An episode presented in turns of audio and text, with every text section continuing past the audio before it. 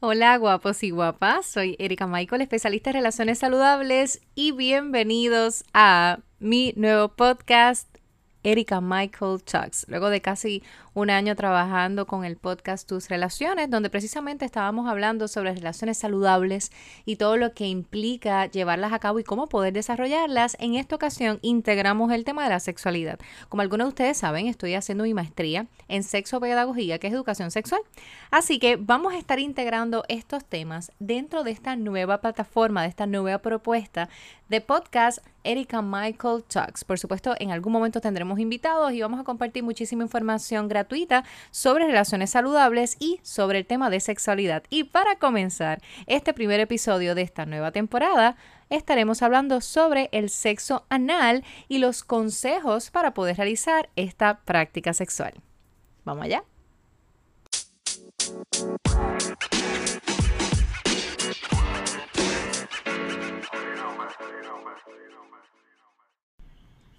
A ver, levanten su mano si ustedes son fanáticos del sexo anal o mínimo están curiosos de saber de qué vamos a hablar en este podcast.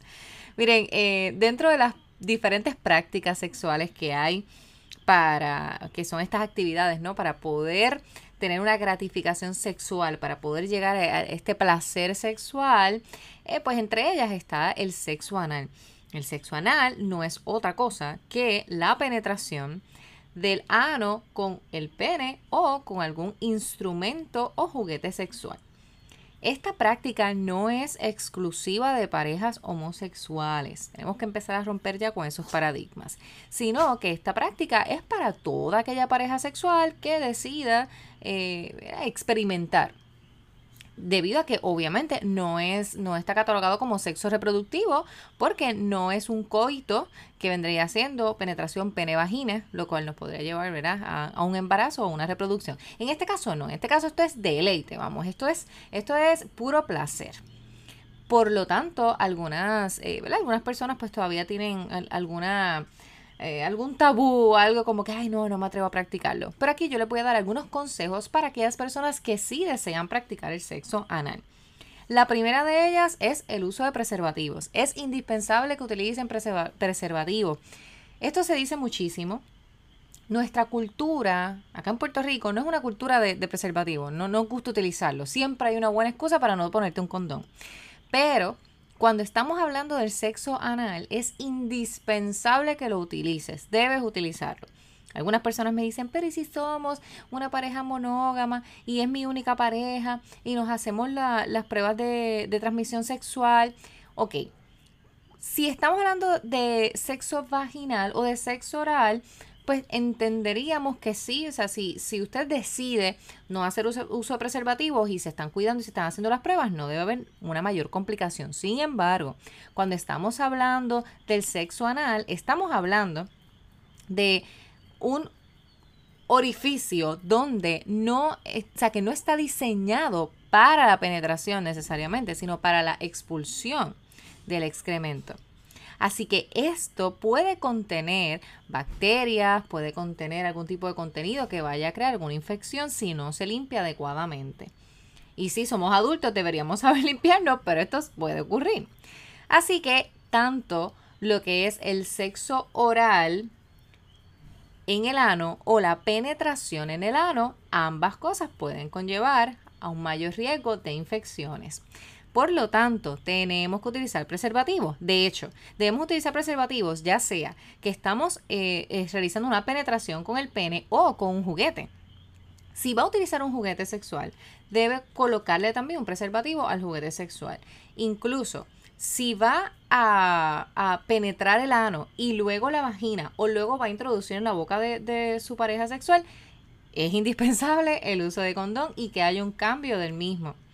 Estas cosas eh, nos pueden parecer poco románticas o, poco eh, eróticas al momento de la práctica sexual, pero les aseguro que es mucho menos erótico el, contener, el contraer algún tipo de enfermedad de transmisión sexual o algún tipo de infección innecesaria. Ahora bien, si usted de antemano desarrolla este plan, ¿verdad? De, si voy a hacer esto, pues debo utilizar esto. Ya usted crea este conocimiento y puede accionar de la manera correcta. El sexo tiene que ver con consentimiento. Si usted no consiente el acto, no debe realizarse. Si su pareja no consiente el acto, no debe realizarse. O sea, la pareja debe tener, eh, estar en, su, en su estado eh, natural para poder eh, consentir que se lleve a cabo tal o cual acto. Así que esto es bien importante también que lo tengamos en cuenta, porque no podemos simplemente decir, sí, quiero hacer esto y te voy a penetrar y listo. No, debe haber un consentimiento y por supuesto debe haber una, una comunicación de ambas partes para llevar a cabo este tipo de práctica y cualquier otra práctica sexual. Ya les dije el uso de preservativos. Segundo, debe haber una limpieza. Esta limpieza no solamente debe ser una limpieza anal, hay duchas para, hacer eh, una limpieza anal, también hay, enemas, no se recomienda el uso eh, constante de ellas, pero sí. E, es necesario utilizarlas. La cuestión de la limpieza no solamente está dirigida al ano, sino también a nuestras manos. Como para poder llevar a cabo esta práctica, porque recordemos, como le mencioné, que el ano es un orificio que no está diseñado para ser penetrado. Así que este contiene dos esfínteres. Los esfínteres son estos, estos músculos que retienen eh, el contenido de, nuestro intestino para entonces luego soltarlo cuando vamos al baño. Así que estos esfínteres tenemos un interno y un externo.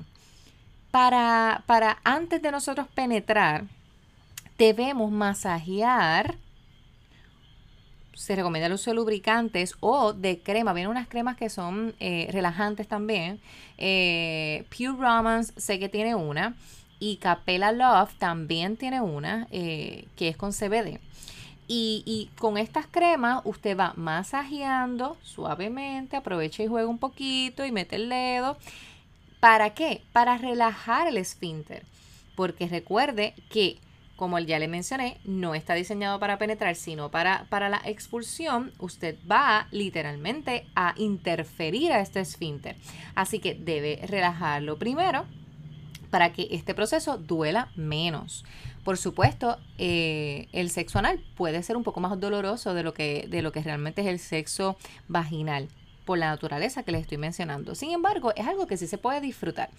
Hay unas posiciones sexuales particulares que ayudan a que la penetración sea más fluida. Importante, levante esas nalgas. Súper importante. En, en esta posición, la que se conoce como estar en cuatro o como el perrito, usted, la persona receptiva, debe subir sus nalgas hacia la luna, o sea, debe estar bastante alto para que la penetración pueda entrar de, o sea, para, que se pueda dar de manera angular y no de manera eh, directa o lineal. Porque recuerden que estos orificios no tienen, no, no son eh, lineales, no, no, no, es como una autopista, no es como un túnel. Tiene una variación en, en la forma que lleva. Así que es importante que pueda penetrar y que esa penetración sea de forma angular. ¿Ok? Otra posición que también es buena e incluso es cómoda también, es lo que se conoce como, como la, cucharita, o sea, que está, estaría entonces uno eh, al ladito del otro recostados en la cama o en. Donde quieran que, vayan a realizar su acto sexual. Eh, esto es importante porque ambas personas están en reposo, ambas personas van a quedar recostaditas, así que pues eso también le, puede dar mayor, mayor eh, facilidad para la penetración y se puede relajar más en el proceso. La persona, tanto la persona que recibe como la persona que está penetrando, ambas deben disfrutar del proceso.